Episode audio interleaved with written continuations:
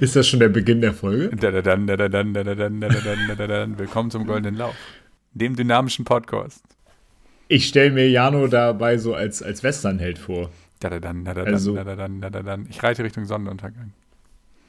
Er schießt schneller als sein Schatten.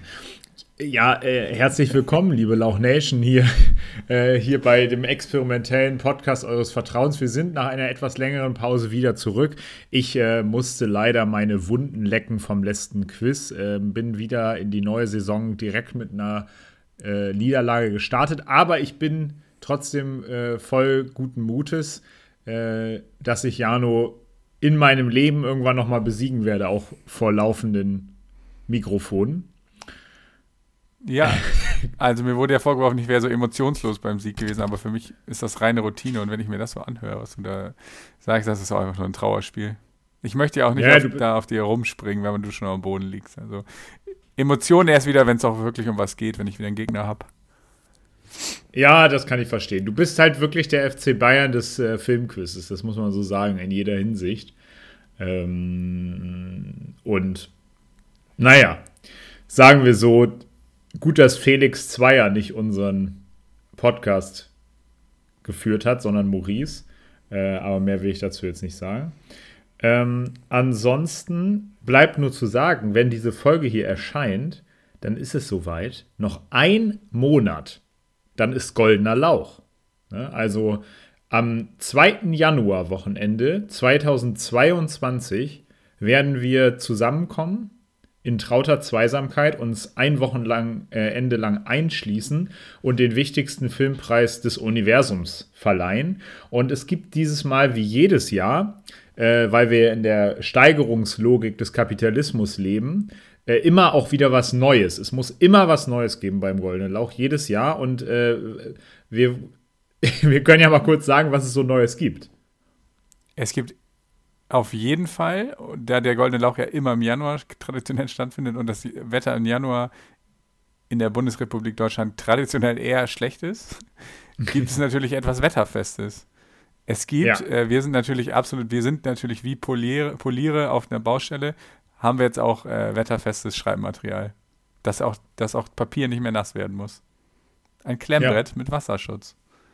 Also, ich, wenn ich jetzt zwischendurch mal in den Fluss springen will, bei minus 5 Grad, kein Problem. Ja, das ist total cool. Es ist wirklich cool. Es hat ein bisschen gedauert, denn ich weiß nicht, manche haben das vielleicht in der Vergangenheit mal bei Instagram gesehen äh, von der Lauch Nation. Ich habe ja so ein Klemmbrett, äh, was den ganzen goldenen Lauch bisher be begleitet. Es ist pink und sehr stark verziert. Das habe ich mal geschenkt bekommen. Und es fällt mir sicherlich, äh, wird mir sicherlich schwerfallen, dieses Klemmbrett jetzt zu begraben, zumindest im Hinblick auf den goldenen Lauch. Aber ja, man muss auch manchmal den Nutzen dem äh, Liebsamen vorziehen. Und da ja der Goldene Lauch so eine ernste und auch wichtige Angelegenheit ist, muss natürlich da das richtige Rahmenprogramm auch herrschen. Und nichts ist schlimmer als historische Dokumente, die äh, ja mit Tränen und Regen benetzt sind. Ähm, was ja oft beim Goldenen Lauch beides fließt. Ja, das ist wie Deswegen. bei dem berühmten Filmzitat von Tränen im Regen. Ja, Wer genau, jetzt weiß, aus welchem Film das ist, kann beim nächsten Filmquiz gegen Lukas antreten. Spaß. Wir versprechen immer so viele, wir versprechen immer so viele Gewinne und lösen sie nie ein. Ja, und irgendwann gibt es dann den Jackpot für alle. Dann ja. regnet es Geschenke. In der letzten Folge, bevor wir beide dann gemeinsam in einem goldenen Sarkophag begraben werden, in einer lauchformförmigen Pyramide. Es gibt noch zwei neue Sachen. Eine Sache möchte ich schon mal gleich in Aussicht stellen. Wir werden euch dann natürlich auf dem Laufenden halten, wenn es soweit ist. Tatsächlich gibt es das erste Mal in der Geschichte des goldenen Lauchs, ja, eine echte goldene Lauchtrophäe. Es wird tatsächlich einen goldenen Lauch geben, ähm, wie ein Oscar, nur ein bisschen kleiner. äh, den wir feierlich überreichen können. Und da kann man sich schon mal, also können, bedanken wir uns schon mal an dieser Stelle vorweg äh, bei unserem ganz, ganz treuen Hörer, aber vor allem auch äh, meinem guten, lieben Freund Jonas, äh, der uns dabei hilft. Und äh, das habe ich, schwebt mir eigentlich schon seit Jahren vor, aber 3D-Drucker machen es tatsächlich jetzt möglich. Und ich bin schon mal gespannt. Wir werden euch dann natürlich daran teilhaben lassen, wenn es soweit ist. Ja, das ist übrigens viel cooler als der Oscar, der Preis, also die Trophäe. Ja. Ich habe hab ich 3D-Drucker gesagt? Ich meinte natürlich, dass der Goldene Lauch auch aus massivem Gold bestehen wird und dass ihn, äh, sagen wir mal, äh, kleine Lauchelfen aus Gold zimmern werden. Natürlich zu gerechter Bezahlung, die, die Elfen. absolut. Also der, die haben auch eine Gewerkschaft auch. Ja. Ähm, und ansonsten haben wir noch eine neue Kategorie. G11, ne? ja? Ja. Achso, ja, wir haben eine neue Kategorie natürlich. Die Kategorie, und zwar ist es ja auch immer schön, es ist toll, tolle Sachen zu können, aber es macht auch mega Bock, einfach über Sachen, die einem nicht gefallen, so ein bisschen abzuhaten ist jetzt ein bisschen, ein bisschen abzulästern über Filme, die einem nicht gefallen haben. Und was es ja. ja auch ganz oft gibt, große Enttäuschung im Vorfeld. Es gibt die Kategorie Worst Movie Marketing, also die schlechteste Trailer, schlechtestes Poster oder hässlichstes Poster oder ähm, weiß nicht, beknacktester Filmtitel, äh, ich sag mal, das ist ein weites Feld und das ist ja. freigestellt. Ich bin schon sehr gespannt, wer gewinnt. Es gibt durchaus viele Kandidaten. Ja, also ich, ich muss auch sagen, ich freue mich sehr darauf, äh, da, aber da wir uns natürlich vorgenommen haben, immer das Tolle mehr zu loben als das Schlechte zu hassen, ist praktisch die, äh, wir haben ja drei Kategorien für bestes Movie-Marketing, nämlich genau das, was du gesagt hast, äh, bester Trailer, bester, bestes Poster, bester Filmtitel und wir haben auch ähm, eine Sache haben wir doch noch, besten Song. Der gehört letzten Endes auch irgendwie mit dazu. Ja, bester Original ähm, Song. Best Original Song. Das haben wir jetzt aber für das Schlechte in einem zusammengefasst. Da darf man also irgendwas wählen, was einem besonders äh, in der Schlechtigkeit ins Auge sticht. Ähm, damit wir uns nicht zu lange auch damit aufhalten. Aber ich freue mich auch schon, denn äh, man muss ja auch immer äh, sehen, äh, äh, womit man sonst so zu tun hat in so einem Film, ja. Und da muss man auch mal ein bisschen Emotionen rauslassen dürfen. Ja, ja, und das ist ja auch immer ein befreiendes Gefühl. Hat ja auch was Therapeutisches. ja, das stimmt. Mm, ich sag mal so, ich gebe jetzt, würde jetzt einmal schnell noch mal zwei kleine Filmempfehlungen geben, die jetzt gerade ganz frisch sind. Ähm, und äh, am Ende werden wir noch unsere Top 50 weitermachen mit Platz 35. Da sind auch noch ein paar Filmtipps für äh, die Zuhörerinnen und Zuhörer dabei. Und dann machen wir aber äh, auch gleich unsere fünf Fragen von Halleluja, wo ich mich schon sehr darauf freue. Ich möchte einfach noch mal zwei kleine Filme empfehlen, die ihr gerade sehen könnt. Und zwar in unserer beliebten Kategorie Ich weiß nicht, was du letzten Monat getan hast. Und zwar ist das ein Netflix-Film, der, glaube ich, seit letzter Woche draußen ist oder seit anderthalb und ein Kinofilm, den ihr hoffentlich noch sehen könnt äh, wenn ihr es schafft. Äh, in manchen Kinos läuft er schon nicht mehr. In meiner Stadt, in der ich lebe, äh, da läuft er schon noch regelmäßig. Also äh, ich drücke euch die Daumen.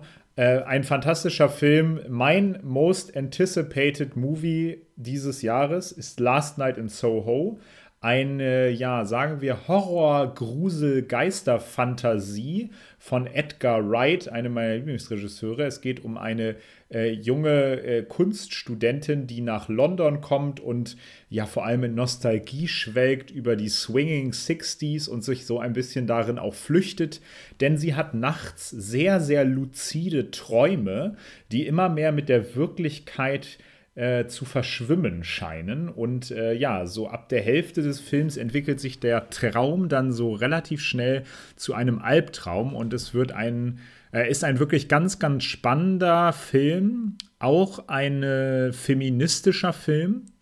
Ein Film, der ja total toll gedreht ist und einfach eine große Empfehlung für jeden, der die große Leinwand liebt. Und mehr will ich auch gar nicht verraten. Also ein stylischer, äh, Gruselfilm, könnte man sagen.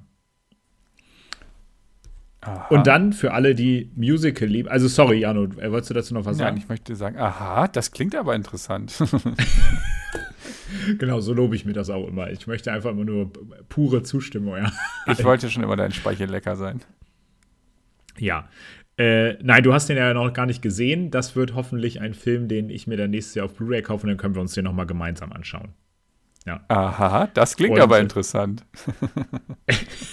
äh, für alle, die sich gerade vielleicht auch wegen der pandemischen Lage nicht ins Kino trauen oder eventuell ähm, auch den Last Night in Soho nicht mehr schauen können im Kino, weil er nicht mehr läuft oder gar nicht erst angelaufen ist, die dürfen auf Netflix Tick Tick Boom äh, schauen. Und zwar ist es ein Musical, ähm, basierend auf dem gleichnamigen Musical von Jonathan, La äh, Jonathan Larson. Ähm, und ich will da gar nicht viel zu sagen. Wer auf Musical steht, wird dieses Musical toll finden. Es ist, ja, es ist eine Mega-Performance von Andrew Garfield. Das muss man einfach so sagen. Und die Songs gehen richtig ins Ohr. Äh, und da in diesem Film praktisch Musical und Handlung, also es gibt sowohl klassische Musical-Szenen als auch klassische Filmszenen, die dann wiederum mit Stage-Szenen, also praktisch Szenen auf der Bühne eines Theaters, überblendet werden. Es ist ein ganz explosiver Mix, der einfach Freude bereitet. Also viel Spaß damit. Werden wir haben. Denn auch diesen Film kenne ich noch nicht. Ja, deswegen, das sind auch meine Empfehlungen an dich letzten Endes. Und äh, da ich immer noch unbedingt zwei Empfehlungen von dir nachholen muss, die ich mir jetzt direkt wieder auf meinen Zettel schreibe, ähm, äh, halte ich jetzt die Klappe, denn ich habe jetzt genug gesagt. Ich habe für dich ein paar. Fünf Fragen für ein Halleluja. Und ich lege mal mit der ersten Frage direkt los, denn wir haben Advent. Es ist besinnlich. Es ist kalt. Und da ist natürlich meine Frage an dich, Jano.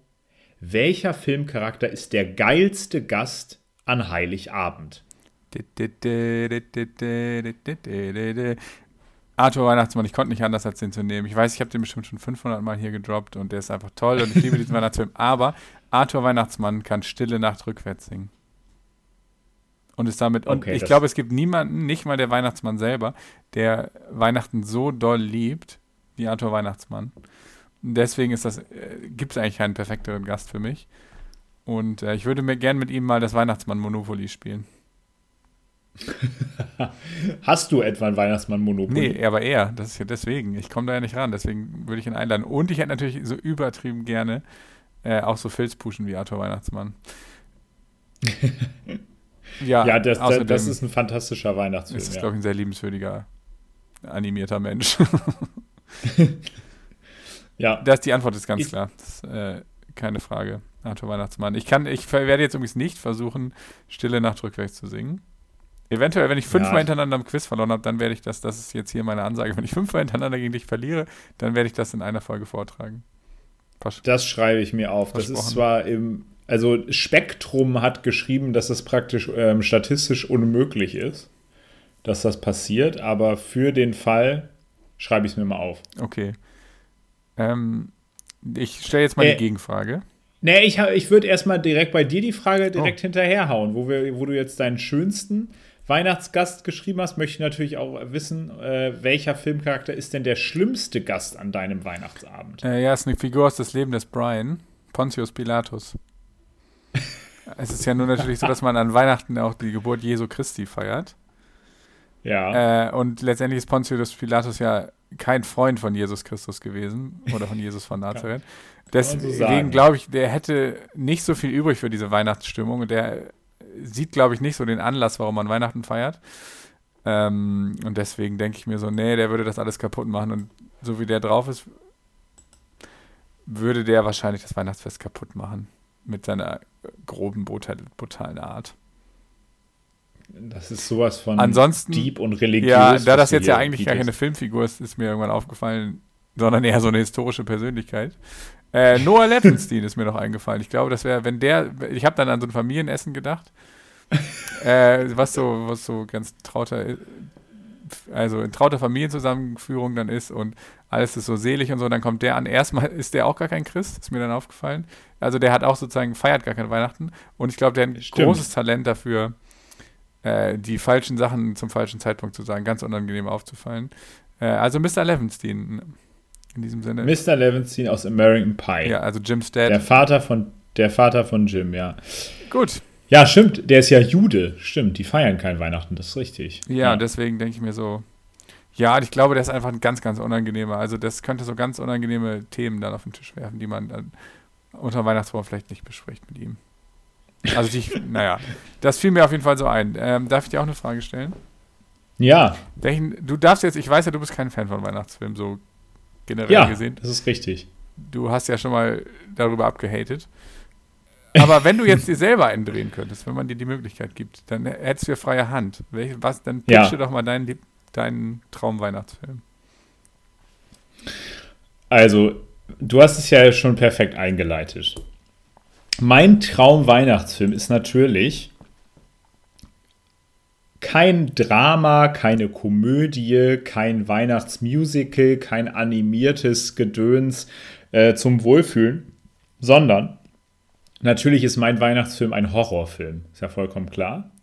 Denn wir wissen ja alle, so sehr wir uns auf Weihnachten meistens alle freuen, das machen jetzt vielleicht gar nicht alle, aber ich persönlich freue mich immer sehr auf Weihnachten, desto klarer ist doch, dass zum einen die Erwartungen so überhöht oft sind, dass man dann enttäuscht ist am Ende vom Endergebnis, weil dann ist es doch so, die ganze Verwandtschaft ist zusammen und dann kriegt man sich doch in die Haare. Es soll alles perfekt sein. Das Dinner wird durchgeplant und äh, äh, ähm, dann, dann geht irgendwas schief und dann denken alle, oh Gott, jetzt ist Weihnachten zerstört. Ja, also es hängt ja doch auch so ein Druck in der Luft, sage ich mal, oftmals bei vielen. Und manche Leute sind an Weihnachten ja auch ganz alleine äh, und äh, für die ist Weihnachten ein Tag wie jeder andere und das ist dann auch so ein Druck. Deswegen äh, Weihnachten, das Fest der Liebe, ist auch, äh, ja, es hängt immer in der Luft, dass es auch nicht das Fest der Liebe sein kann für manche Menschen oder gar sich zur Katastrophe entpuppt. Deswegen stelle ich mir einen Weihnachtsfilm vor, der eher so in Richtung von Krampus geht äh, und so ein bisschen mit Augenzwinkern ein, ein Weihnachtshorrorfilm ist. Äh, und zwar äh, jetzt, wo wir gerade dabei sind, idealerweise gedreht von Edgar Wright.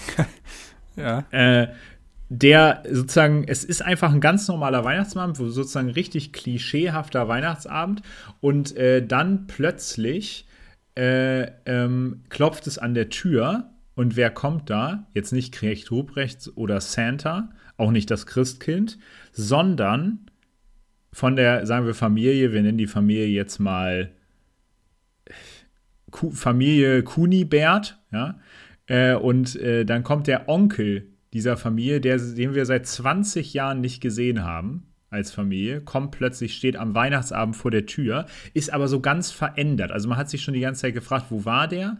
Und äh, am Ende entpuppt sich das äh, so, dass dieser Onkel von Familie Kunibert im Dorf des Weihnachtsmanns in Lappland war und da sozusagen äh, von den Weihnachtswichteln so sozusagen so einen Hass auf Weihnachten bekommen hat, weil diese Weihnachtswichtel natürlich vollkommen klar unter unmöglichen Arbeitsbedingungen dort arbeiten oben in Lappland, äh, dass er jetzt sozusagen einen persönlichen äh, Hass gegen Weihnachten entwickelt hat äh, und anfängt, äh, dieses Fest zerstören zu wollen. Und dann wird es so eine Art ja Hide and Seek Horror-Slasher-Film, wo praktisch der äh, Onkel im vollkommenen Wahn die Familie jagt und die Familie versucht sich im riesigen Einfamilienhaus zu verstecken und zu entkommen.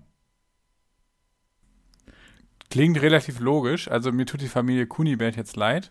Die kenne ich ja, also ja. Man, jeder kennt ja einen Kunibert. Ja. Das ist auch gleich ein persönlicher Touch. Ja, klingt auf jeden Fall, also ich habe die ganze Zeit gedacht, ja, es ist nicht so der typische Weihnachtsfilm, es ist eher so ein Anti-Weihnachtsfilm auch, ne?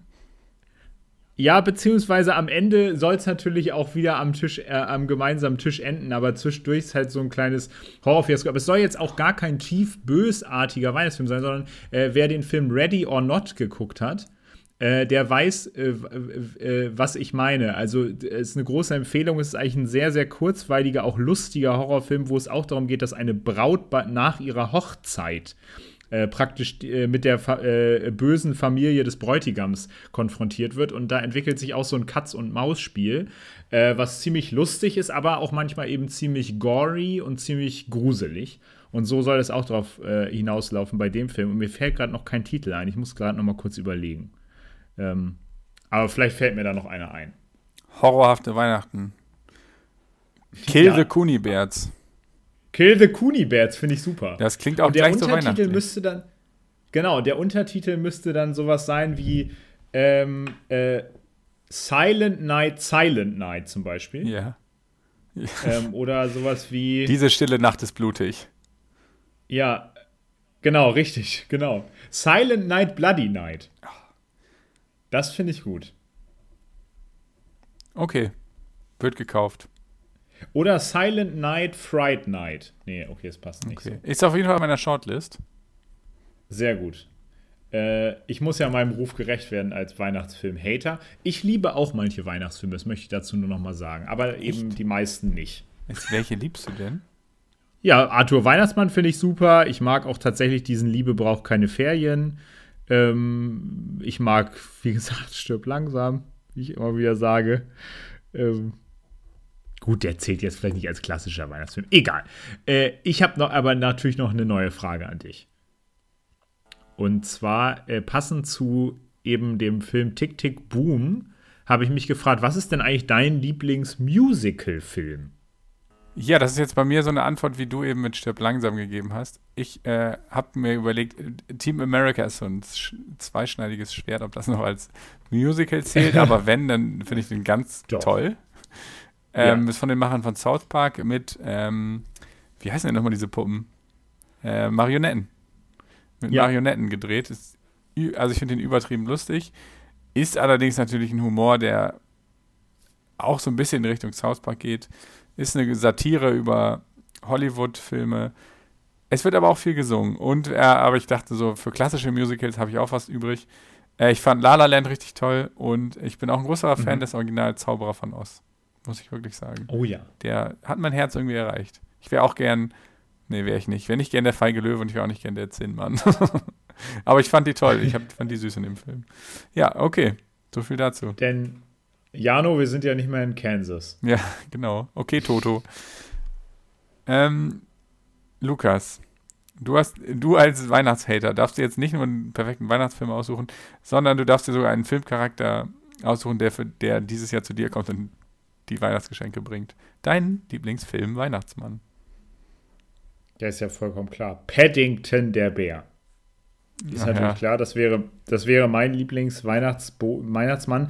Äh, Nicht nur, weil Paddington, glaube ich, äh, einer der Filmcharaktere ist, der ja das größte und liebevollste Herz von allen hat, sondern die Paddington-Filme spielen ja auch teilweise um Weihnachten herum, sage ich jetzt mal so. Oder sie haben zumindest irgendwie für mich immer so einen weihnachtlichen Flair. Ich glaube, ich weiß gar nicht, ob Paddington 1 und 2 überhaupt an Weihnachten spielen. Ähm, aber irgendwie verbinde ich diese Filme mit, äh, weil sie wahrscheinlich auch immer am Weihnacht, um Weihnachten herum rausgekommen sind, ähm, verbinde ich sie einfach irgendwie mit Weihnachten, weil da so eine wohlige Stimmung herrscht. Und äh, ich glaube, wie gesagt, Paddington wäre nicht nur ein toller Weihnachtsmann, weil er so großzügig ist, äh, sondern er hat ja auch ein Köpfchen, er ist auch ein cleverer Typ oder ein cleverer Bär, würde also auch ein cooles Geschenk auswählen. Und wenn man ihm dann noch ein Marmeladenbrot oder äh, ein Orangenmarmeladenbrot hinhält, dann würde er, glaube ich, auch bleiben und den Abend so zu was ganz Besonderem machen. Okay, wenn, man ihm so ein Marmeladenbrot hinhält, okay. Nein, nicht hinhält, sondern ihm das anbietet. Weißt du, man macht das doch auch mit dem Nikolaus. Man stellt doch für den auch sowas raus, irgendwie so. Was, was stellt man denn nochmal raus? Also nicht den Schuh, sondern so Kekse und Milch oder so. Ja. Ne? Aber du vergleichst jetzt gerade den Nikolaus mit dem Weihnachtsmann. Ketzer. Selber. Ja, das stimmt, ja. Okay, also Paddington bei Lukas kommt Paddington zu Weihnachten auch süß irgendwie. Ja, ja. Ähm, Ich habe für dich jetzt auch wieder eine Doppelfrage. Okay. Ähm, fangen wir mit Part 1 an. Welche Performance eines Schauspielers oder einer Schauspielerin, den du äh, geliebt hast, hat dich genervt? Also du musst sie jetzt nicht seitdem schlecht gefunden haben, aber wo du dachtest, ey, das ist mein Mann oder das ist meine Frau, äh, aber jetzt, das hat mich richtig genervt. Ja, es fällt mir sofort ein, ist ganz einfach. Äh, Al Pacino ist mein Mann. Es gibt Ja. so viele großartige Filme mit Al Pacino und ich bewundere den, auch wenn, also zu, auf, auf jeden Fall seine früh, äh, älteren, früheren Filme. Hammer-Typ, Hammer-Schauspieler. Und dann hat er, habe ich irgendwann, ich weiß auch nicht, warum ich es getan habe, ich habe Jack and Jill geguckt. Ich habe Äh, schon geahnt. Und ja. in diesem Film ist halt, also das ist nicht nur der Al Pacino schlecht, der Film ist halt kacke insgesamt, ist halt Müll. Ähm, aber dass Ja. Al Pacino da sich auf dieses Niveau herabgelassen hat, er hat sich selber gespielt und es war auch nicht so, dass man denkt, aha, da hat er jetzt mal so ein bisschen irgendwie Selbstreflexion, so ein bisschen sich selbst ein bisschen auf die Schippe genommen und so. Es ist einfach nur, tut, tat einfach weh. Weil, die, also, weil in so einem Gesamtkontext, wo alles weh tut, zu merken, ja, Al Pacino, der so großartige Rollen Ja. gespielt hat und so. Und man denkt sich so, naja, manchmal machen die ja sowas, als sie mal Bock haben auf was anderes, aber einfach nur Katastrophe. Das tat sehr weh. Und jetzt bin ich auf die nächste Frage gespannt. Ich glaube, die äh, entwickelt sich in eine ähnliche ja, die Richtung. Nächste Frage, genau, die schließt sich ja daran an. Die nächste Frage ist praktisch, äh, was ist eine mega coole Performance von einem Schauspieler oder einer Schauspielerin, äh, wo du vorher immer dachtest, nee. Ja, jetzt glaube ich, äh, wenn ich jetzt die Antwort, glaube ich, gebe, hm, ja, dann äh, merkt man, was nicht so mein, mein Typ ist oder nicht so mein Ding ist. Ähm, Adam Sandler in Uncut Gems fand ich überragend. Bedeutet aber, Ja, dass ich Adam ja. Sandler sonst immer scheiße fand. äh, er war Adam Sandler, in, äh, der schwarze Diamant, den kann man auf Netflix übrigens gucken. Uncut Ja. Gems ist eine komplette, war für mich, also der Film und Adam Sandlers Performance waren für mich eine Offenbarung. Also der Film an sich ist ein, also wirklich ein rauschhafter Trip, der einen so richtig reinzieht, mega spannend ist und mich sehr begeistert hat. Und dass Adam Mhm. Sandler, so eine, das ist eine ernste Rolle, die er spielt. Und äh, also die ist ernst und emotional und einfach äh, auch eine Hammer-Performance, weil es auch was komplett anderes als, ist als sonst. Und auch wirklich Ja. geil, dass Adam Sandler sowas kann, wenn man überlegt, was der sonst halt macht für Filme oder nicht. War das für mich in dem Sinne auch eine Offenbarung. Und ich bin wirklich kein Fan von Adam Sandler mehr. Aber dass er dann in diesem Film so gut war, fand ich dann toll. Ja. Ja, das ist witzig. Du hast ja jetzt praktisch beide Male in gewisser Weise auch Adam Sandler nominiert, weil Jack und Jill ist ja praktisch von Adam Sandler mit Adam Sandler.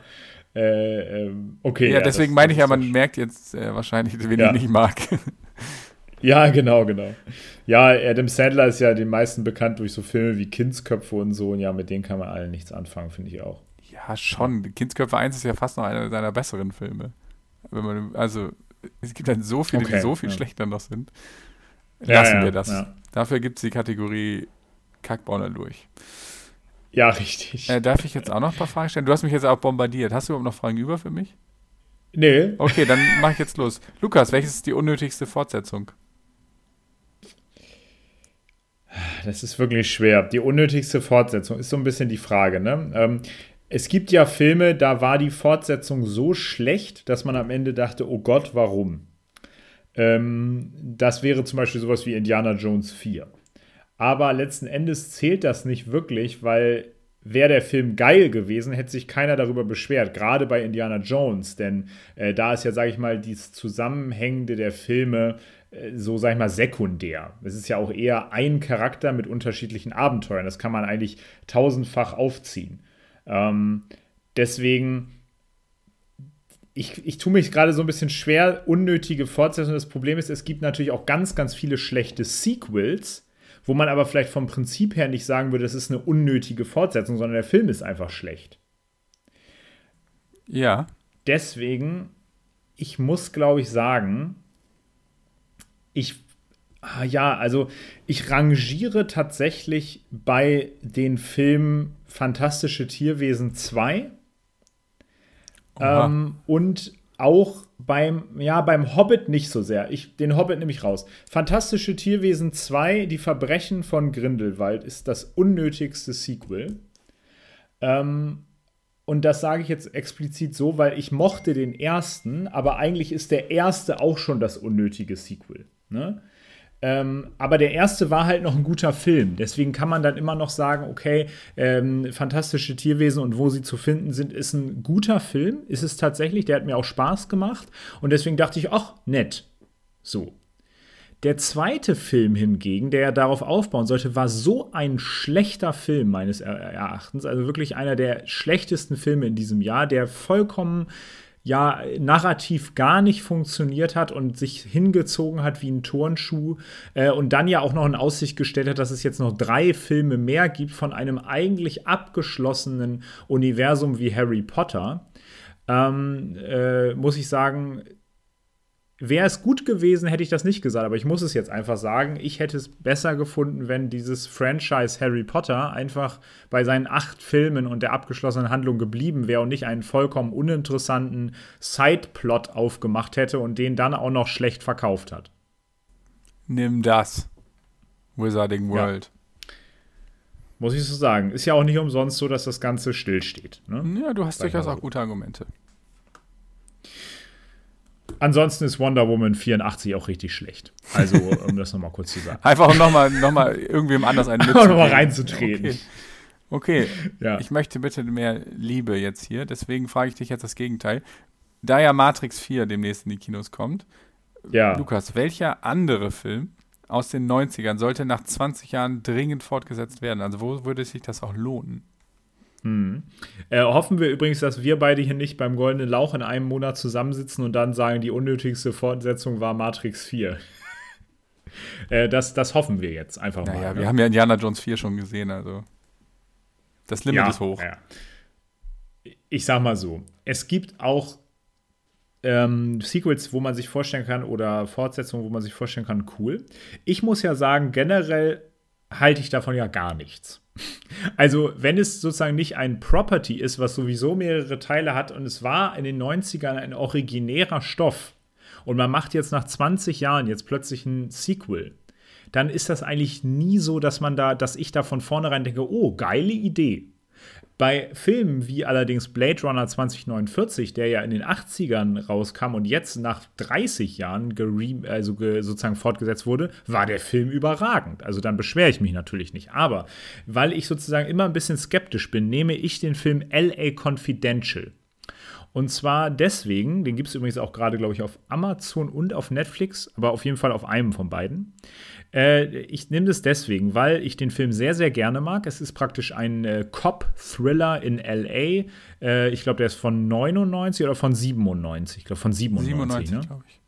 Ja, mit Kim Basinger, mit Kevin Spacey, mit äh, äh, Russell Crowe, mit ähm, äh, Guy Pierce, mit Danny DeVito und so weiter. Ähm, es geht einfach um Cops, die sich nicht ausstehen können. So ein bisschen wie bei Lethal Weapon, nur in krasser. Das sind einmal, äh, wie heißen die beiden nochmal? Das sind einmal der, der, der von äh, Guy Pierce gespielte und der von ähm, Russell Crowe gespielte Cop. Ja, äh, Bud White heißt der von Russell Crowe. genau, Bud heißt. White. Jack Vincenz? Nee, das ist der. Nee, das ist Kevin Spacey. Aber den, den können wir ja auch mit reinnehmen. Ja. Ne? Äh, also die drei sind praktisch ungleicher, könnte man kaum sein. Das eine ist der sozusagen ganz streberhaft, das andere ist der, der bei den Kollegen total gut ankommt und so ein bisschen so ein Raubein ist. Und Jack Vincenz ist so ein bisschen der Glamour-Boy, der nebenbei auch äh, sein Polizei-Image gerne dazu nutzt, um so ein bisschen, ja, sag ich mal, ja, in die Glamour-Welt einzutauchen. Ich möchte also ein Sequel, was letzten Endes einfach eher so eine Art ja lose Fortsetzung ist. Und zwar, dass einfach dieses Team wieder zusammen ermittelt.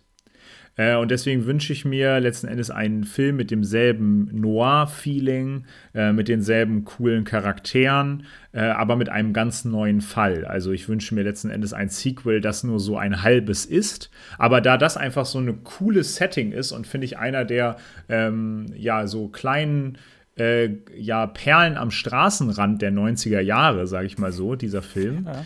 Ähm, würde ich mich freuen über so. Das wäre praktisch sowas wie The Nice Guys von vor ein paar Jahren, den ich ja auch so doll liebe, ähm, nur mit den Charakteren von LA Confidential. Okay, das ist tatsächlich eine Wahl, mit der habe ich jetzt nicht gerechnet. Muss ich, muss Schön. ich sagen. Übrigens heißt er Ed Exley. Ja, Ed Exley, genau. Der hat ja auch to so tolle Namen. Ja, stimmt. Ja. Okay, das finde ich geil. Den würde ich mir natürlich auch angucken. Und das äh, finde ich eine tolle Wahl, weil das zeigt auch nochmal, dass LA Confidential ein toller Film ist. Ja, ja. Okay. Äh, achso, eine Frage ist natürlich übrig und das ist natürlich eine obligatorische Weihnachtsfrage, die bestimmt haben dir Leute die Frage schon gestellt, was wünschst du dir zu Weihnachten? Die stelle ich dir jetzt auch, aber Lukas, was wünschst du dir denn filmisch so zu Weihnachten? Was ist dein filmischer Weihnachtswunsch?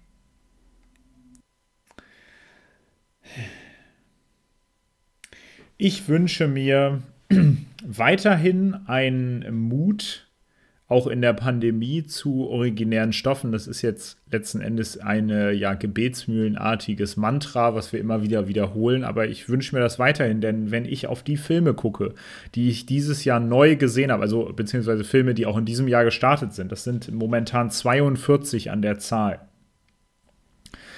dann sehe ich, dass ähm, ich sehr wenige Filme tatsächlich gesehen habe, die in irgendeinem Franchise verordnet sind. Das sind eigentlich ziemlich wenige. Das ist nur Wonder Woman 84, das ist The Suicide Squad, das ist so ein bisschen Army of the Dead.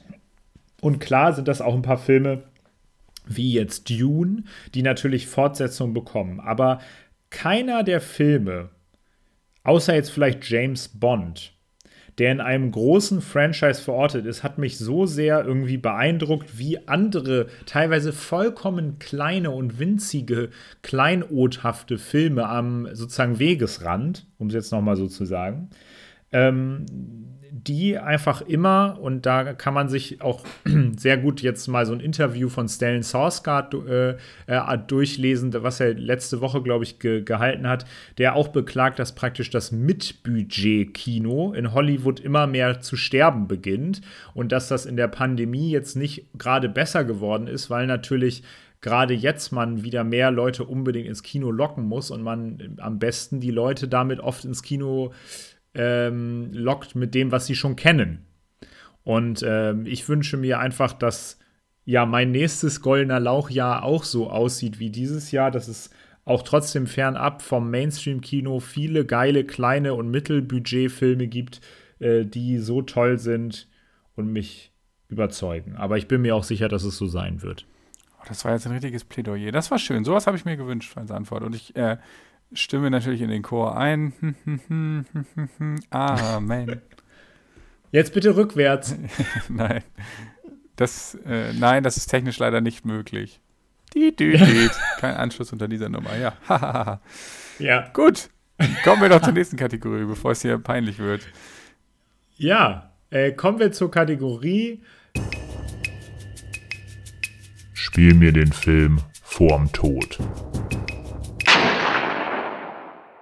Und äh, da du mich jetzt gerade so, ähm, ich dich mit bombardiert habe mit Fragen, du mich bombardiert hast mit Fragen, äh, steigen wir doch jetzt wieder mit dir in den Ring, Jano. Was ist denn dein Platz 35? Also ich weiß es nämlich gerade tatsächlich gar nicht, deswegen hast du einen Tipp, was sich bei dir unter dem Türchen 35 deines Top 50 Adventskalenders verbirgt? Ja, die Frage ist ja, woher solltest du es auch wissen? Es wäre natürlich schön, wenn du mal den Top 50 auswendig kannst. Nein, es ist ein Film, in dem ein Schwede einen, den russischen Bösewicht spielt. Na, klingelt's? Äh. Ein Schwede spielt einen russischen Bösewicht? John Wick. Okay, du bist gut, du bist gut. Du solltest mal in so einem Filmquiz antreten, Lukas. Nein, das ist tatsächlich ja. vollkommen richtig. Das ist nämlich Teil einer Filmreihe. Ein Film, der 87 Millionen US-Dollar in den Kassen eingespielt hat, aus dem Genre des Actionfilms.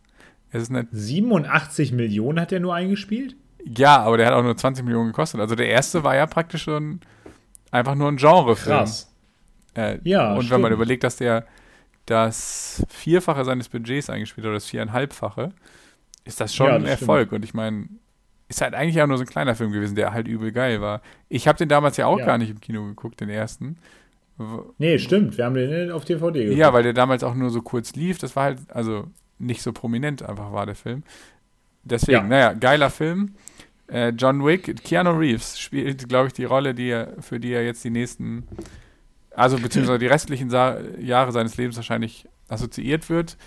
20 Jahre nachdem er Matrix gemacht hat und ewig damit assoziiert wurde. Er ja. spielt ja John Wick, einen ehemaligen Auftragskiller, der sich aber aus familiären Gründen zur Ruhe gesetzt hat, dessen Frau dann leider an einer Krankheit gestorben ist. Sie hat ihm einen kleinen Hund hinterlassen äh, und eines hm. Nachts kommen dann Einbrecher in seine Wohnung oder auch Killer in seine Wohnung, überfallen ihn und seinen kleinen Hund, machen, richten ziemlich viel blutigen Schaden an und John Wick schwört Rache. Und John Wick ist nicht einfach nur irgendein Auftragskiller, sondern John Wick ist der ähm, ist der Auftragskiller, wenn, den du rufst, wenn du den, den Boogeyman töten willst. Genau, ja. So ja. irgendwie so ähnlich, so ähnlich in viel geiler wird es im Film gibt es eine Szene, wo Stimmt. John Wick, wo sozusagen eingeführt wird, warum John Wick so ein Mythos ist. Das ist ein bisschen Ja. cooler, als ich das gerade erklärt habe. Aber letztendlich ist es so, dass er dann sich auf einen Rachefeldzug begibt und ähm, dabei auch durchaus viel Munition verbraucht. Das zur Handlung von John Wick, der ist aus dem Jahr 2014, Ja. geht 100 Minuten, hat keinen goldenen Lauf Läuft. gewonnen, läuft wo? Läuft momentan auf Amazon. Da laufen, glaube ich, sogar alle drei Teile. Bei Netflix gibt es zumindest den zweiten Teil. Ja, äh, da möchte ich kurz sagen, ich rede hier explizit über den ersten, auch wenn ich die anderen beiden wohl mag. Ja. Ähm, der erste war für mich aber, so wie ich vorhin schon gesagt habe, eine Offenbarung. Äh, John Wick, äh, Keanu Reeves hat sich tatsächlich nochmal mit über 50 nochmal neu erfunden. Kommen wir jetzt zu den vier Fakten, Lukas. Du sollst ja weiter raten ja. und weiter ja, ja. Hören, wie toll du quissen kannst. Das sind jetzt hier kleine Spitzen. Äh, Fakt 1. In der Szene, wo der Hund, äh, also wo er morgens aufwacht und der Hund ihn so anspringt und das Gesicht ableckt, weil er so süß ist, haben die Keanu Reeves ähm, so Speck ins Gesicht gemacht, also den, das Fett von dem Speck, von gebratenem Speck so ins Gesicht gerieben, damit der Hund halt ihn auch anspringt und ihm Gesicht ableckt, damit der Hund darauf abgeht. Fakt Nummer Ja. Der Regisseur des Films, also der Macher dieses Films, hat in allen drei Matrix-Filmen äh, Keanu Reeves äh, ge gedoubelt oder gedoubelt, wie auch immer. Ähm, das heißt, sie kannten sich schon 20 Jahre und haben zusammen schon Action-Szenen gemacht. Fakt Nummer drei. Ähm, diese Goldmünzen, mit denen die in dem Film bezahlen, ne? also die, die haben ja so eine eigene Währung, diese Killer. Das sind ja so Ja, Goldmünzen. ja. Und da wurden natürlich auch welche Exemplare für den ersten Film hergestellt. Und die wurden nach dem Dreh, davon wurden halt eine bestimmte Anzahl hergestellt. Das sind, sind jetzt richtige Sammlerstücke, die wie Kunstwerke so gehandelt werden. Also was ich auch nicht. Es sind im Prinzip Bitcoins, weißt du? Ähm, Das sind äh, seltene Sammlerstücke. Fakt 4. Ähm, die Figur John Wick, also der Name John Wick, äh, ist äh, benannt nach dem Großvater, Großvater des Drehbuchautors. Der hat an seinen Großvater gedacht oder hat an einen Namen gedacht, hat dann an seinen Großvater gedacht und hat gesagt, Alter, der hat so einen geilen Namen. So muss die Figur in meinem Film heißen. Einer davon ist Hm. gelogen, den habe ich mir ausgedacht. Kann, kommst du mir auf die Schliche, Lukas? Entweder eins oder vier. Das heißt entweder das mit dem, dem Speckfett oder dem Fett. Das Oder- Jahr eins, Speckfett. Nein, das ist tatsächlich richtig. ja, das ist auch gar nicht so unwahrscheinlich, aber ich dachte, ah, wenn das ein dressierter, aber es ist ja auch so ein kleiner Hund, ne? Dann vier. ähm, ja, Fun Fact übrigens, der Hund war acht Wochen alt. Das war ein acht Wochen alter, Ähm. Welpe. ja, den die da, den da spielt. Und man sieht ja auch in dem Film, dass der sehr süß ist und sehr jung. Ja. Ähm, das vierte mit dem Großvater ist auch Ja. richtig. Das ist der Großvater von, oh, jetzt habe ich den Namen des Drehbuchautors vergessen, aber der hieß John Wick. Oder Mm, Jonathan. Das ist ziemlich geil. Ich wär, würde auch gerne John Wick heißen. ähm, dann würde ich sagen, es ist tatsächlich äh, der Fakt mit dem äh, Chad Stahelski, das ist, glaube ich, der, der, der, der Regisseur. Das stimmt wahrscheinlich zur Hälfte. Also die, der, ich weiß, dass das sein Double war in Matrix, aber wahrscheinlich nicht in allen drei Filmen. Ja, wenn du es weißt, Lukas, dann verlass dich doch einfach auf dein Wissen. Chad, äh, Chad Stachelski war sein Stunt-Double bei Matrix und ist als Regisseur gelistet für John Wick und damit ist dieser Fakt auch wahr. Das mit den Goldmünzen ist, habe ich mir ausgedacht. Ich wollte einfach eine Bitcoin-Anspielung ja. einbauen, weißt du? Ja, Das ist klar, dass damit deine Marke auch direkt wieder steigt. Mist, ja, ich bin wirklich, ja, habe ich jetzt mehrmals Nein, aber macht ja Schade. nichts. Äh, da habe ich mir, also das kann ja auch sein, dass das stimmt, aber das war jedenfalls nicht zu verifizieren, was mit diesen Goldmünzen passiert ist. Ja, ja, ja. Aber andererseits, die kann man auch sehr leicht nachbauen. Die werden ja nicht aus echtem Gold sein. Naja, Ja, ich weiß, dass man die auch überall so kaufen kann. Ne? Also ich meine, ich dachte, das sind halt vielleicht nicht die Originalen, aber ich glaube, die kann, es gibt auch so Sondereditionen, wo die dann irgendwie mit dabei sind oder so. ja gut, wahrscheinlich stimmt, ist das sogar so. Aber äh, ich dachte so, wie bei Herr der Ringe. Bei Herr der Ringe haben die ja diese paar Ringe, die damals am Set hergestellt Ja, wurden, die ja, die genau. Schauspieler hatten. Da gibt es ja nur neun oder 16 oder so von, weiß ich jetzt gar nicht.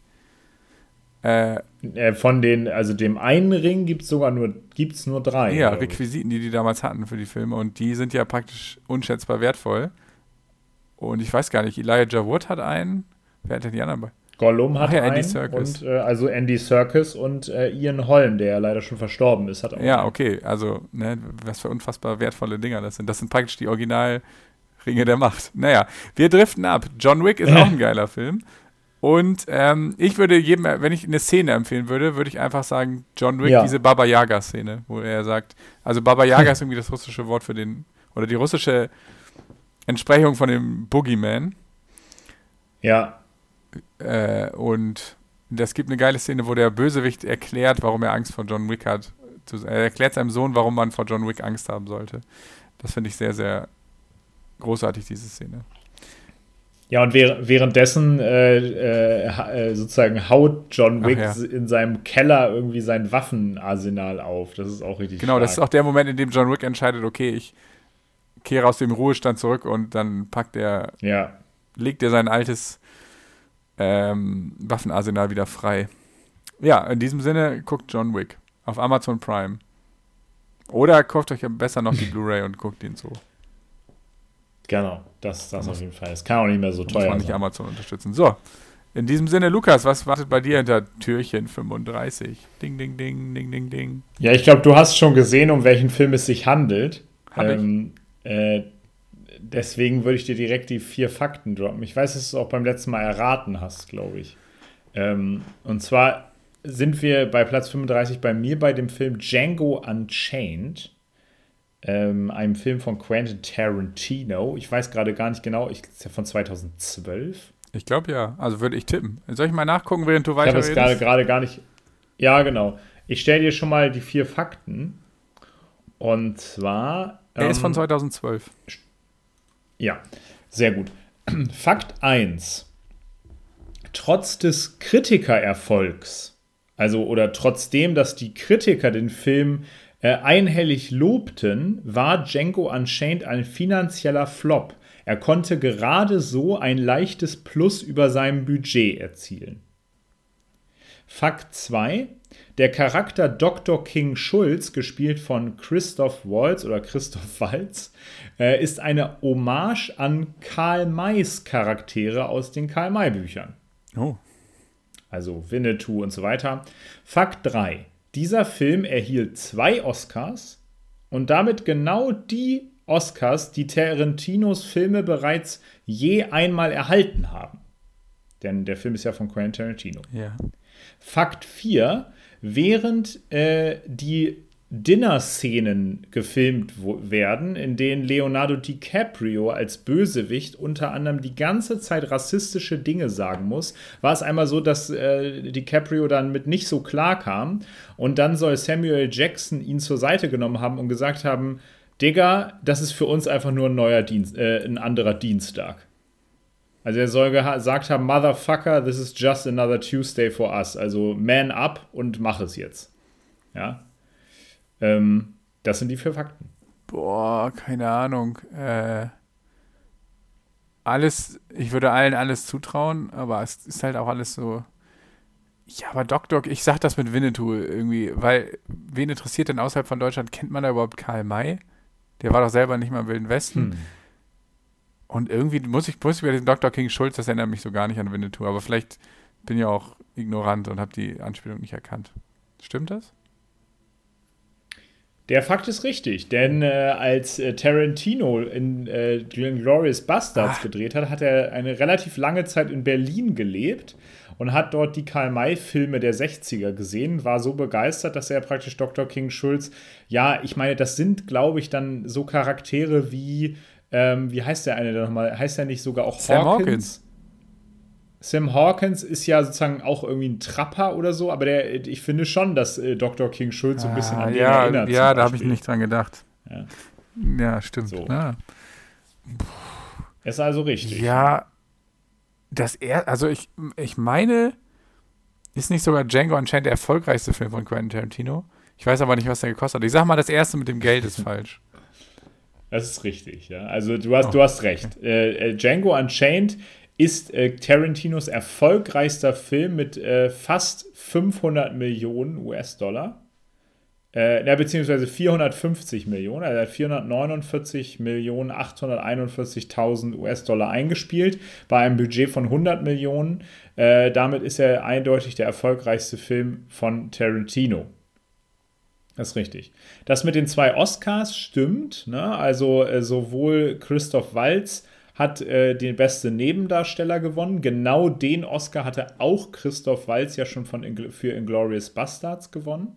Und dann hat Tarantino äh, den Oscar fürs beste Originaldrehbuch gewonnen, den er ja damals berühmterweise für Pulp Fiction in den 90ern auch gewonnen hatte. Genau. Ach, okay. Mehr hat Oscars hat er Und das mit, noch äh, nie gewonnen. Mehr. Ja, also, der hat nur vier Oscars, also der hat ja schon voll viele Filme gewonnen. Nein, nein, der hat schon mehr gewonnen, aber ich meinte nur, dass sozusagen genau diese Oscars Ach er auch so, schon mal die hat er gewonnen zweimal hat. schon gewonnen. Also oder Filme von ihm. Ah, okay, okay, okay. Genau, sorry. genau.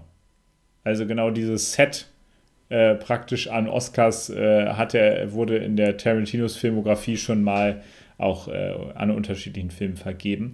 Und äh, ja, dieser vierte Fakt stimmt tatsächlich auch. Äh, Leonardo DiCaprio als Calvin Candy, der Bösewicht, ein großer Sklaventreiber, den spielt er. Denn äh, wir haben ja jetzt ja noch gar nicht über den Inhalt gesprochen. Ähm, Django Unchained spielt eben, wie gesagt, während der Sklaverei äh, in, den, äh, in den USA. Ähm, ja, ab jetzt im 19, wahrscheinlich im 19. Jahrhundert, schätze ich mal, ne? Ähm, bin ich mir gerade aber gar nicht so hundertprozentig sicher, vielleicht auch Anfang des, ich glaube eher im 19. Jahrhundert, schätze ich mal. Es geht darum, dass der ähm, ja, entflohene Sklave Django, gespielt von Jamie Foxx, auf der Suche nach seiner Frau ist, äh, die eben auf der Calvin Candy Ranch äh, ja als, ja, sagen wir, Sklavin, Mätresse äh, und so weiter von Calvin Candy gehalten wird. Und er bekommt, also Django bekommt auf dieser Suche nach seiner Brunhilde, wie sie ja heißt, ähm, tatsächlich Unterstützung von Dr. King Schulz, einem Zahnarzt, der auch äh, ja im Nebenberuf äh, Kopfgeldjäger ist und äh, auf Jagd geht, also er geht auf äh, Sklavenhalterjagd, könnte man so sagen. Und äh, ja, in dieser Gemengelage entwickelt sich ein relativ blutiger, aber auch relativ lustiger, stylischer ähm, und in anderen Momenten aber auch sehr ernster Western, muss man ja sagen. Ähm, genau. Der im Übrigen auch extrem lang ist. Ich weiß gar nicht, ob du das äh, auf dem Schirm hattest. Der Film geht fast genauso lang wie Once Upon a Time in Hol- Hollywood. Also geht irgendwie 2 Stunden 45. Ähm, und äh, ich finde diesen Film richtig, richtig toll. Ähm, zum einen, weil er ja als Western einfach, jetzt ohne die ganze Thematik, ich war nicht immer ein großer Western-Fan. Ähm, dieser Film hat aber total Spaß und ich mag einfach ja auch Tarantinos Art, Filme zu machen. Äh, das hat so eine dynamische, auch ein bisschen verrückte und selbstironische Art und Weise. Alles hat diesen, diesen Style ähm, mit ja teilweise Hip-Hop, moderner Hip-Hop-Musik, äh, die dann während einer Szene eben in dieser ja veralteten Zeit äh, lebt. Und ich muss einfach ganz ehrlich sagen, ich fand es äh, total erfrischend, neben all den äh, ja guten, auch ernsten Filmen zum Thema Sklaverei oder generell Diskriminierung, auch mal einen Film zu haben, der jetzt nicht sagt, ich muss jetzt das große Drama sein, dass das auch sozusagen, das sind ja auch tolle Filme, äh, sondern ich möchte es einfach mal anders machen. Ne? Also wir haben, damit wir es mal kurz erwähnen, Christopher Nolan zum Beispiel. Ne? damit wir den Check. mal kurz erwähnen. Der hat, der hat ja mit, äh, mit Dunkirk auch einen Kriegsfilm gemacht, den man so noch nicht kannte.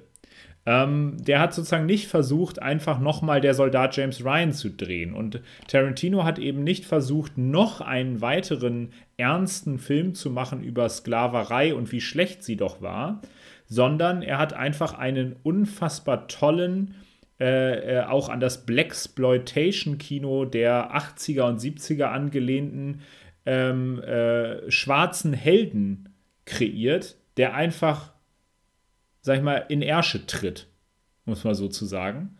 Ähm, und ich fand es irgendwie eine erfrischende Perspektive auf so ein Thema. Das ist schön, dass sich der Film erfrischt hat. Ja, ist aber, äh, ich glaube, ich weiß gar nicht, ob das ist auch einer meiner Lieblingsfilme von Tarantino. Das kann man nicht leugnen. Ja, das wollte ich nämlich gerade fragen, ob dir der auch, also ob du den Ja, auch ich fand den magst. sau unterhaltsam. Also der ist, Ich fand den auch witzig. Der hat irgendwie auch so, ich fand den auch cool. Und wie hieß das gerade? Blaxploitation? Ja, Oh, das genau. Das, noch nie ist praktisch so ein bi- ja interessant. bisschen das, also Exploitation ist ja auch so ein bisschen das, äh, also Exploitation ist ja so eine Art B-Movie-Kino mit viel Gewalt und Witz, ähm, äh, eben aus den 70er, 80ern und Blaxploitation ist eben genau das, nur eben dezidiert mit, ähm, mit äh, Themen der schwarzen Bevölkerung der USA und auch natürlich mit schwarzen Helden, also POC-Helden. Und ähm, Achso, genau, das, äh, Ja. der Film spielt übrigens 1858. ja, okay, gut. ja. Also du hattest warst sehr Ja. richtig mit 19. Jahrhundert. Okay, super. Nee. Ähm, wenn ich jetzt Ja. sagen muss, was mir an dem Film am meisten mit, also zwei, zwei Sachen gefallen mir mit am meisten. Also zum einen finde ich dieses, das Ant-Shootout auf der Ranch einfach richtig genial. Also wenn Django praktisch schon weg ist, also er wollte seine Frau retten, wurde dann aber praktisch gekidnappt, also wurde dann sozusagen überwältigt, konnte dann fliehen und kommt praktisch zurück, nochmal um seine Frau zu retten.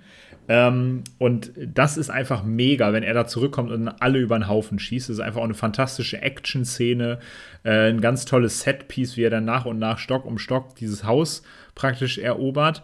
Was aber auch richtig Hammer an dem Film ist, ist Leonardo DiCaprio äh, als Bösewicht. Denn ich, ich, ich konnte es jetzt auf die Schnelle nicht rausfinden, aber ich glaube tatsächlich, dass äh, Django Unchained eine der ganz, ganz, ganz, ganz wenigen Rollen von Leonardo DiCaprio bis dato in seiner Karriere ist, wo er überhaupt ein klassischer Bösewicht ist. Ich scroll mal eben durch seine Filmografie. Das, du könntest, also ich, tendenziell würde ich sagen, du hast vollkommen Weil recht. ich, ich glaube, es gab, es gab natürlich mal so, ja, sag ich mal, ambivalente Rollen. Also er hat nicht immer nur einen Held gespielt. Aber dass er mal einen richtigen, und zwar hier ganz bitter bösen und fiesen, äh, verachtenswerten Bösewicht spielt, das ist mir so nicht bekannt. Tatsächlich. Ähm, und ich finde, der hat das sowas von gut gemacht. Ähm, sowas von Hammer, äh, ja, so Love to Hate, sage ich jetzt mal so. Äh, das hat mir auch sehr äh, imponiert. Ich glaube, das hat er danach, also hat er davor und danach auch nie, nie wieder. Der hat immer, der hat manchmal welche gespielt, die so ein bisschen zweischneidig sind oder so eine dunkle Seite haben, aber so eine genau. hassenswerte Figur hat er sonst nie wieder gespielt und davor auch nicht. Genau, das äh, fand ich, ähm, muss man sagen, das macht auch, äh, also das, das, ist, das ist auch toll. Es ist auch ein Film mit einem tollen Bösewicht, also wenn man toll da so sagen kann. Aber ne, wir verleihen beim Goldenen Lauch ja auch immer bester Antagonist. Ähm, und da wäre definitiv Calvin Candy auch eine Nominierung. Auf jeden Ja. Fall. Also eine sehr hassenswerte Figur, das muss man einfach so sagen. Ja, und der ist aber auch schauspielerisch, spielt der richtig krass auf in dem Film. Und ähm, ähm, es gibt ja diese berühmte Szene, wo er auf den Tisch schlägt und ein Glas zerbricht und sich in die Hand schneidet und dann äh, weiterspielt. Man würde jetzt sagen, ja, natürlich spielt er weiter, denn das ist ja, äh, ist ja klar, das ist ja ein Trick. Aber nein, der, äh, der äh, Shot, der es nachher in den Film geschafft hat, oder die Szene, ist tatsächlich eine Szene, in der Leonardo DiCaprio sich wirklich äh, die Hand aufgeschnitten hat. Das war gar nicht geplant. Ähm, und trotzdem einfach weitergespielt hat. Und das fand Tarantino so beeindruckend, dass er die Szene einfach drin gelassen hat. Das sind Geschichten, die schreibt nur Hollywood. Richtig, genau. Äh, ihr könnt diese Geschichte jetzt auch auf Netflix nachgucken, wenn ihr wollt, denn da gibt es Django Unchained schon zu sehen. Ja, genau, also das, das waren unsere Top 50. Wollen wir noch mal einmal kurz sagen, äh, wa- was beim nächsten Platz 34 schwand, weil wir so einen kurzen kleinen Ausblick geben? Hast du das gerade parat, deine Liste? Gib mir einen kurzen Moment, dann kann ich dir einen kurzen Teaser geben. Wo habe ich denn? Ja, ich gucke auch schon hier gerade. Ja, äh, Platz 35. Nein, Platz 34 kommt als nächstes. Äh, meine ich, 34, ja. Ja, gib mir mal einen Teaser. Äh, wir kommen zu einem Film aus dem Jahre 2009, beim nächsten Mal bei mir, äh, der dem äh, Genre Comicbuchfilm zuzuordnen ist. Und ich weiß gar nicht, aber. Also, wir haben auf jeden Fall schon mal sehr ausführlich in diesem Podcast über diesen Film geredet. Äh, und zwar in einer Folge, als wir ja einen Regisseur uns vorgenommen haben. Ja, jetzt Soll ich nämlich, soll ich, ich rate mal nicht, welcher das ist. Es Rate ist ein nicht. Film, Ich glaube, dessen Buchvorlage jeder lesen sollte. So. Ja, da hast du, glaube ich, recht. Aber das wollen wir jetzt nicht weiter Ja. verraten. Okay, äh, bei mir kommt auch ein Film, den du auch liebst. Äh, das werden nächstes Wochen, äh, nächstes Mal werden das ganz, ganz äh, tolle Sachen, äh, werden wir uns ganz toll in den Armen liegen, weil wir beide, beide Filme toll finden. Ähm, das ist ein Film, der eigentlich eher so mein Genre ist, glaube ich. In den du aber fast noch geiler findest als ich. Und äh, die Hauptrolle spielt ein Schauspieler, den du, weiß ich nicht, ich glaube, das ist dein absolutes Idol. Also du bist auf jeden Fall ein großer Fan von ihm. Fresh Talk? Ja, es ist Kartoffelsalat 3. ja, genau. Ähm, oh, das, da bin ich jetzt ja da, da, hm. Ja, es ist interessant. Ach ja, der, ich, wahrscheinlich ist er mit Nicolas Cage. Weiß man nicht. ja, weiß man nicht. Ich bin gespannt. Es ist ein Hammerfilm. Ich glaube, wir lieben den beide einfach. Und den, das ist auch ein cool. Film, der ist einfach. Das ist ein Guilty Pleasure, wie er im Buche steht. Gut. Äh, ich ah, freue mich aufs nächste Mal. Ja, witzig. Äh, ich tue jetzt erstmal mein, äh, mein Money back in the box. Bis zum nächsten Mal. Ich freue mich drauf. Macht das mal bis zum nächsten Mal, Tyrilalo. Und äh, äh, genau, packt eure Geschenke schön ein. Wir werden uns vor Weihnachten nochmal hören. Bis dahin, macht euch äh, eine besinnliche Zeit. Besinnungslos. Ne? Stille okay. Nacht. Jo, bis in uns.